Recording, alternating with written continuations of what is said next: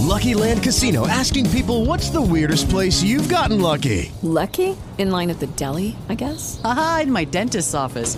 More than once, actually. Do I have to say? Yes, you do. In the car before my kids' PTA meeting. Really? Yes. Excuse me, what's the weirdest place you've gotten lucky? I never win and tell. Well, there you have it. You can get lucky anywhere playing at LuckyLandSlots.com. Play for free right now. Are you feeling lucky? No purchase necessary. Void where prohibited by law. 18 plus. Terms and conditions apply. See website for details.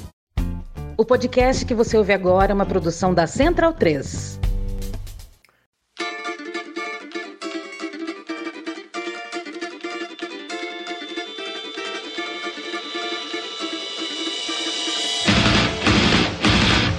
Bom momento, ouvintes da Central 3. Eu sou Caio Belandi e este não é o podcast Lado B do Rio. Pois é, hoje trago para vocês o Lado B Notícias, o nosso podcast que traz temas que exigem uma atenção maior e de forma mais objetiva. E nesta semana, em parceria com o Sindipetro do Rio de Janeiro, trago para vocês um apanhado histórico do Centro de Pesquisas e Inovação da Petrobras, o CEMPES. No espasmo desenvolvimentista brasileiro da década de 50, após a criação da Petrobras, o governo federal criou em 1955 o Centro de Aperfeiçoamento e Pesquisas de Petróleo, CENAP, localizada no campus da Praia Vermelha da então Universidade do Brasil, atual Universidade Federal do Rio de Janeiro. A iniciativa era uma parceria com a universidade, de acordo com o verbete do SEMPES na Enciclopédia da América Latina, escrita por Carlos Eduardo Martins, o objetivo do então Senap era desenvolver recursos humanos para incrementar as capacidades de compra de tecnologias e de utilização dos equipamentos, o que acabou se desdobrando em pesquisas tecnológicas. Anos mais tarde, em 1966, o centro seria institucionalizado. A gente conversou com Maurício Carvalho dos Santos, engenheiro e pesquisador do SEMPES, que contextualiza. Nesta época, entra em cena um brasileiro com B maiúsculo, chamado Leopoldo Miguel de Melo, que defende, junto à diretoria da Petrobras, a necessidade de dominarmos o projeto e o desenvolvimento de novos processos e de novas unidades. Seu argumento era de que não podíamos ficar dependentes do projeto de novas unidades ou da compra de tecnologia, posto que limitava o desenvolvimento da empresa.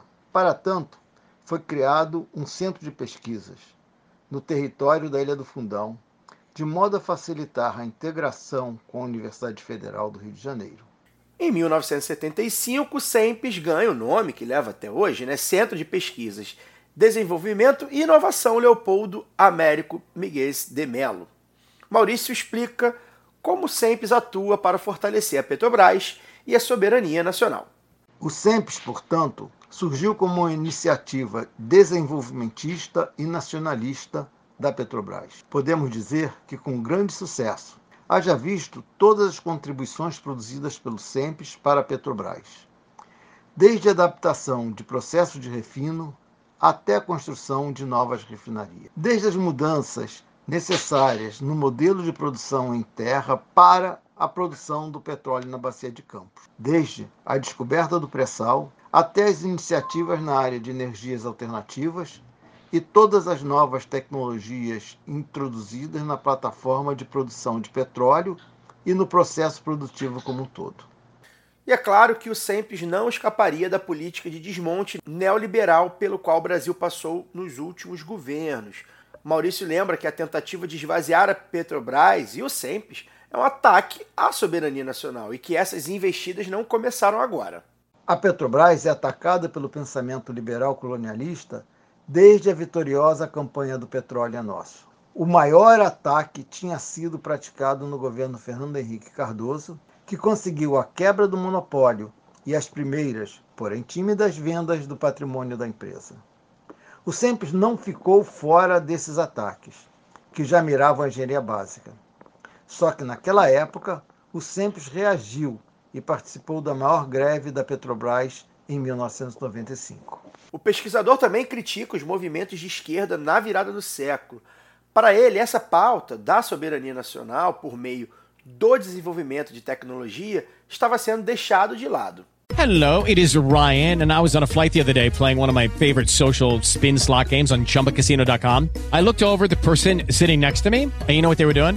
They were also playing Chumba Casino. Coincidence? I think not. Everybody's loving having fun with it. Chumba Casino is home to hundreds of casino style games that you can play for free anytime, anywhere, even at 30,000 feet. So sign up now at chumbacasino.com to claim your free welcome bonus. That's chumbacasino.com and live the Chumba life. No purchase necessary. VGW. Void were prohibited by law. See terms and conditions. 18 plus.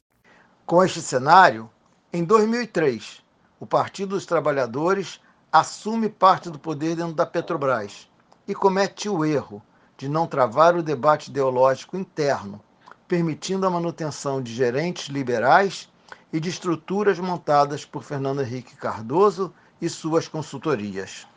Maurício aponta também para a falta de compreensão por parte dos governos petistas sobre a importância de um centro de pesquisa complexo e estratégico como o SEMPES da Petrobras, colocando inclusive esse cenário como um facilitador para a ascensão da Operação Lava Jato. Assim, enquanto construíam o mausoléu à enganação, que foi a expansão do SEMPES, articulavam o desmonte do SEMPES, com um discurso no qual o centro de pesquisas passaria a ser o centro das pesquisas. Essa pequena mudança gramatical do de pesquisas para o das pesquisas iniciou o desmonte. A partir daí, iniciaram projetos de transferência de atividades do SEMPES para outras instituições, encerrando essas atividades no SEMPES. Surgiu a valorização das parcerias. A figura do cliente passou a dominar e importaram o conceito da inovação aberta, como se o SEMPES nunca tivesse trabalhado de forma aberta. Juntamente, começou a ser divulgada uma insatisfação do empreendimento da Petrobras com os prazos da engenharia básica, insatisfação crescente com a descoberta do pré-sal. A descoberta do pré-sal, como o Maurício cita, é fundamental para entender o desmonte do SEMPES. Segundo o pesquisador, a pressa e a fúria das grandes empresas multinacionais para explorar as bacias brasileiras contribuiu para o cenário.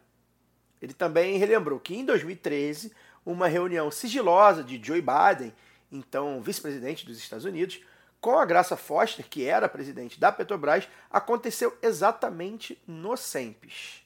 Entendida a história e artimanhas, o desmonte do SEMPES inicia ainda no governo Lula, que de forma inconsequente colocou um liberal colonialista como gerente executivo do SEMPES. Este senhor se sentiu livre para iniciar o desmonte após o escândalo do mensalão.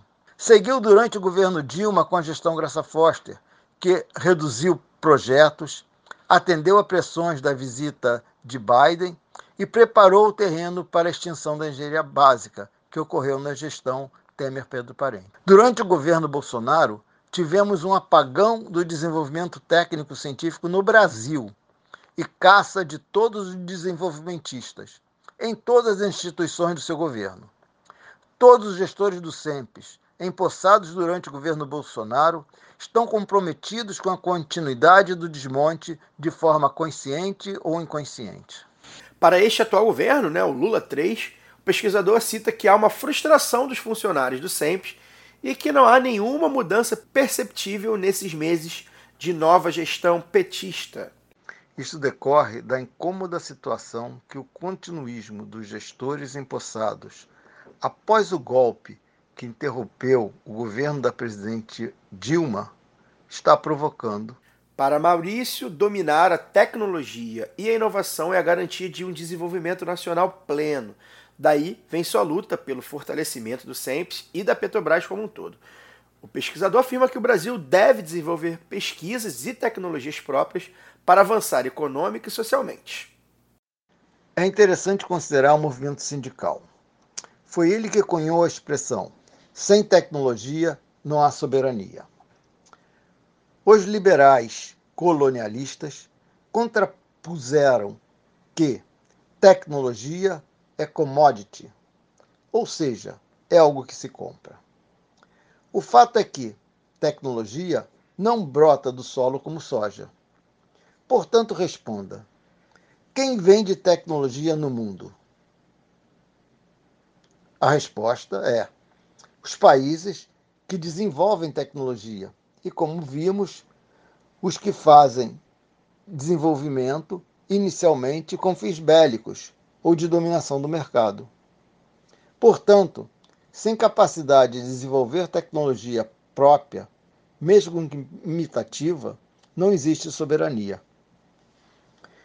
Infelizmente, o discurso da soberania é desprezado pelos liberais colonialistas, que encantam as mentes dos colonizáveis brasileiros com o discurso de que o importante é o mercado, o lucro das empresas, um governo mínimo e um empresariado forte e sócio de empresas ou outras organizações vinculadas ao capital internacional, que significa o G7.